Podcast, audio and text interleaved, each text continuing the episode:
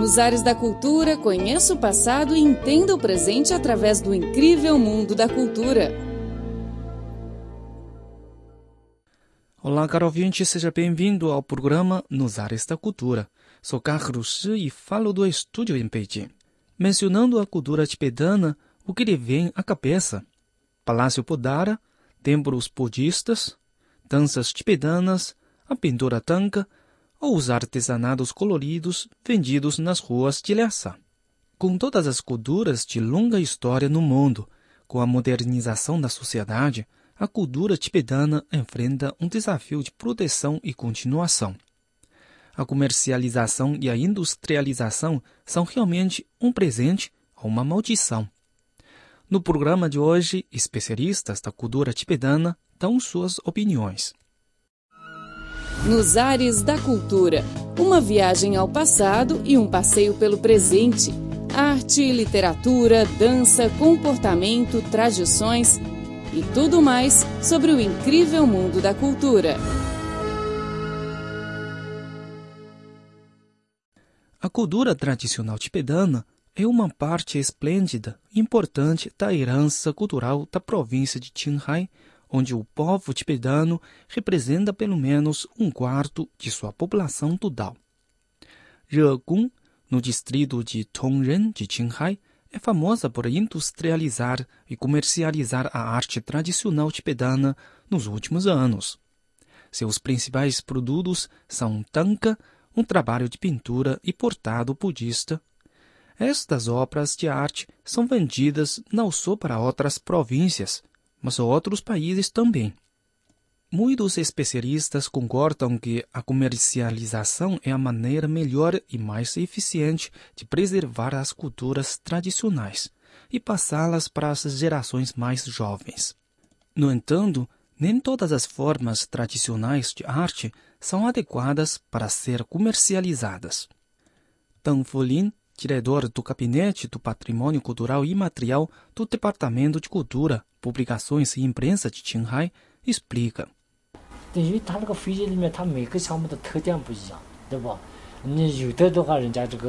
Os diferentes patrimônios culturais intangíveis têm características diferentes. Alguns têm enorme potencial de mercado e outros não. Por exemplo, Tangka é facilmente apreciada por todos como uma pintura, mas para a literatura tradicional, como a epopeia de Rei e o drama tibetano, as pessoas que não entendem a língua tibetana têm dificuldade em apreciar e aceitá-la. O mestre da escultura tibetana de manteiga, Luozhang Anxiu, concorda com Deng Fulin. Ele é também o chefe do comitê administrativo do mosteiro Kumpum, onde as melhores esculturas de manteiga tibetanas são feitas todos os anos. Luo Zhang Anxiu diz.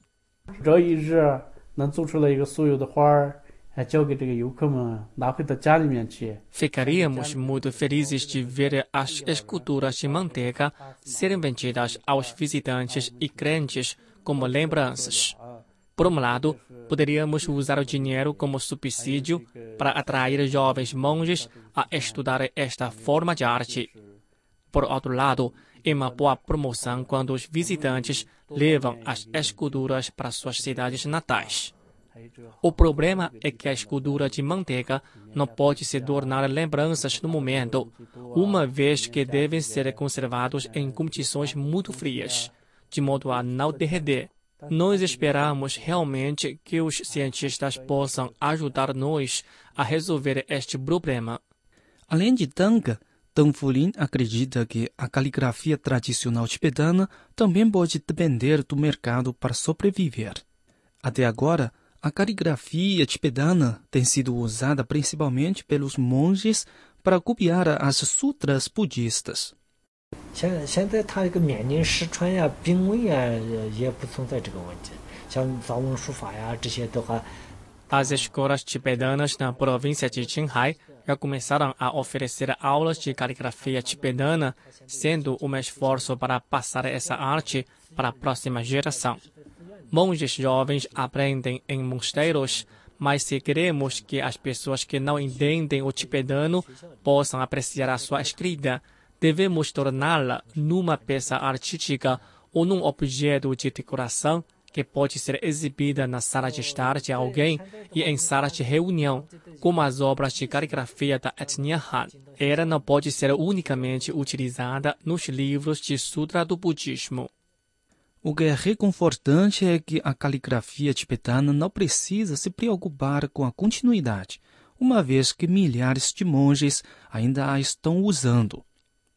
O destino da forma de canto tibetano, Lai, é preocupante tem perspectivas sombrias de futuro. Lai pode ser traduzido como canção de amor. No passado, os jovens cantavam Lai quando levavam as ovelhas e vagas a pastar nas montanhas. As músicas eram cheias de metáforas. Por exemplo, eles cantaram sobre dois rios que correm juntos para se tornar um, mas o que realmente queriam expressar era a paixão que estava nascendo entre duas pessoas.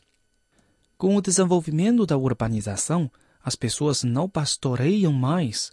A única coisa que podemos ver é edifício alto, o que fere a imaginação dos cantores de Lai. Lai tem perdido o seu ambiente de inspirador.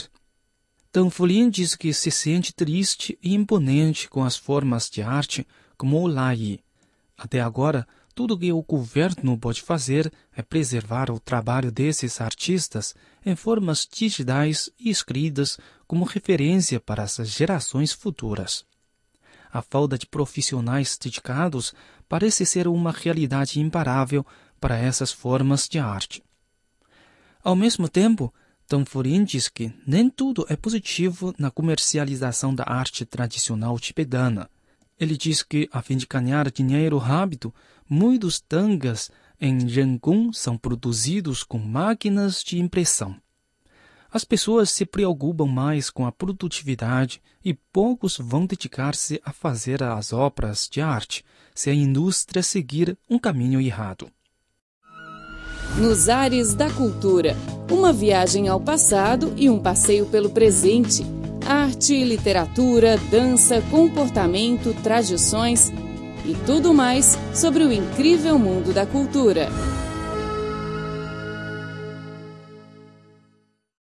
Olá, caro ouvinte, você está escutando o programa Nos Ares da Cultura. Sou Carlos aqui no estúdio de Pequim.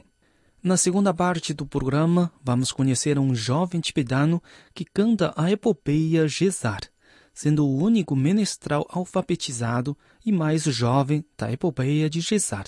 Ele chama-se Siddhar Dorje. Nos Ares da Cultura uma viagem ao passado e um passeio pelo presente. Arte, literatura, dança, comportamento, tradições e tudo mais sobre o incrível mundo da cultura.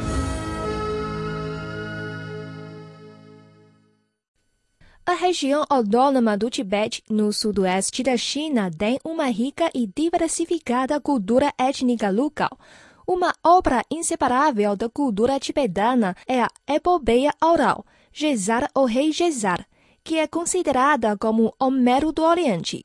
Esta epopeia popular lendária tem sido transmitida oralmente de geração em geração em uma combinação de música e narração há mais de mil anos mas ao longo do tempo existem cada vez menos músicos locais capazes de cantar a obra-prima suprema de literatura popular tibetana, especialmente no que toca aos jovens.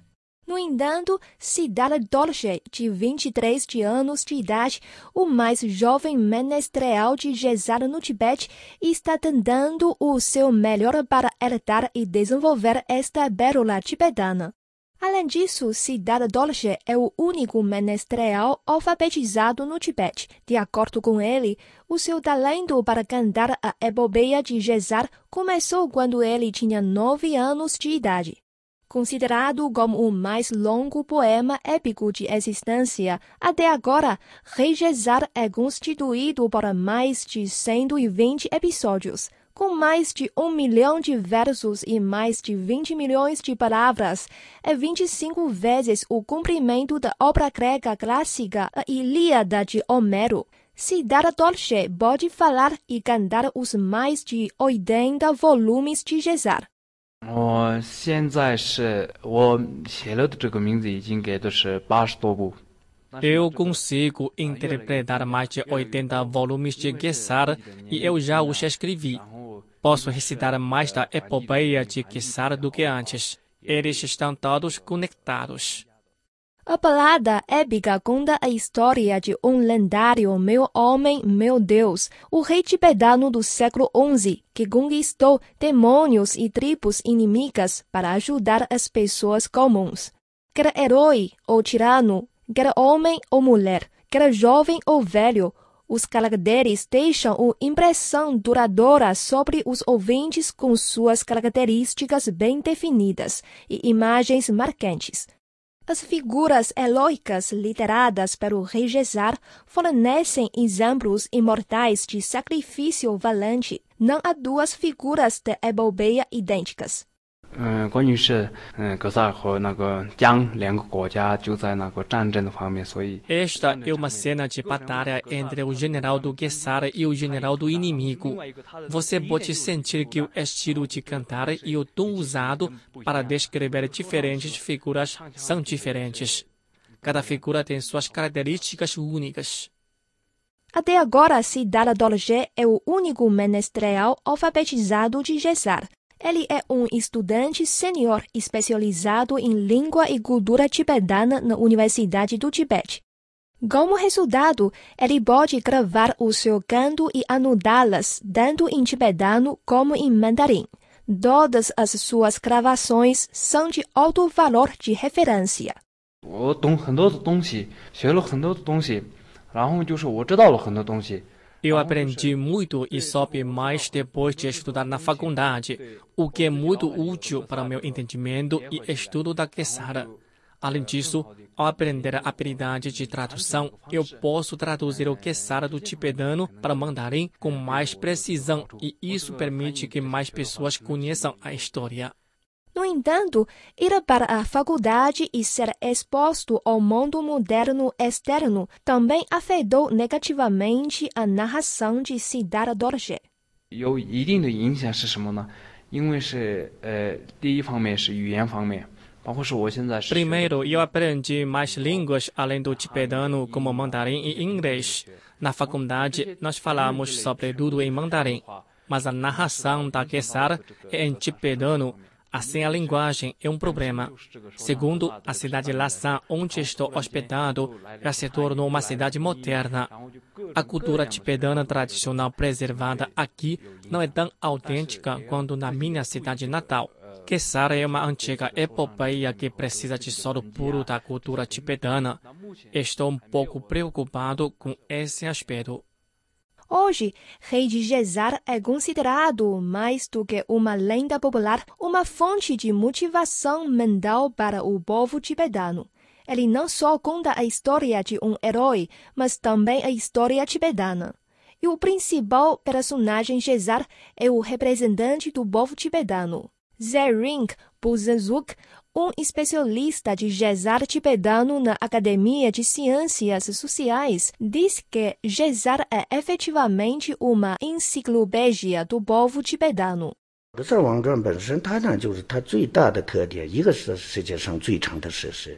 Primeiro, Gesara é o maior poema épico do mundo. Enquanto isso, também é uma enciclopédia da antiga sociedade tibetana que registra a vida do povo tibetano, os costumes, as crenças religiosas, os princípios morais, bem como a economia e política antiga. Você pode encontrar quase tudo lá. Além disso, é um poema épico ativo que está sendo enriquecido constantemente através de performances de artistas populares nos últimos anos. Ainda é muito inspirador hoje. Mesmo com apenas 23 anos de idade, Siddhartha Dorje está usando sua ação para herdar e desenvolver esse patrimônio cultural. Ao longo dos últimos quatro anos na faculdade, Siddhartha Dorje nunca voltou para casa para passar um ano novo com sua família.